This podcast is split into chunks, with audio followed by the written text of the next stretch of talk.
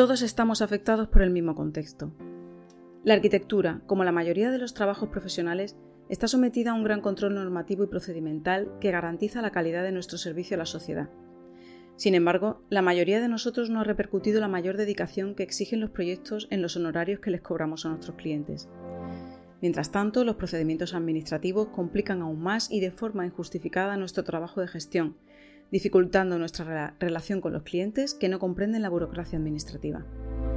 Por otra parte, si nuestra provincia es la que más actividad económica e inmobiliaria acoge en toda Andalucía y una de las más activas a nivel nacional, debemos repensar el modo en que estamos afrontando el ejercicio profesional, porque difícilmente encontraremos un contexto más favorable para desempeñar nuestro trabajo. La tecnología y en especial la inteligencia artificial suponen un reto que no podemos obviar pensando que no nos va a afectar porque la nuestra es una, tarea creativa.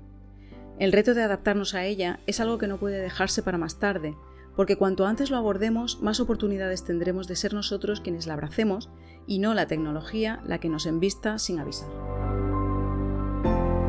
Desde nuestra candidatura hemos querido hacer un diagnóstico que recoja las dificultades que todos tenemos y que son muchas y variadas.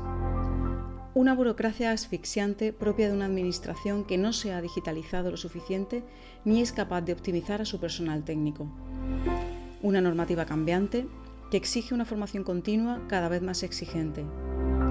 Una falta de comunicación suficiente con la sociedad para que perciba nuestro trabajo como un aporte de valor a sus necesidades y no como un mal necesario.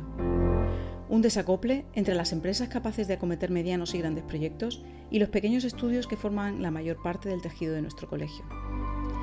Ante esta situación caben tres estrategias. La primera es lamentar la situación y recordar tiempos que no volverán. La segunda es actuar individualmente y competir en precio. La tercera es asumir que el colegio debe cambiar su función y convertirse en una herramienta que facilite la adaptación necesaria a un nuevo contexto profesional.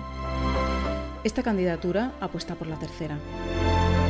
Solo quizás lleguemos antes, pero como el colectivo profesional seguro llegaremos más lejos.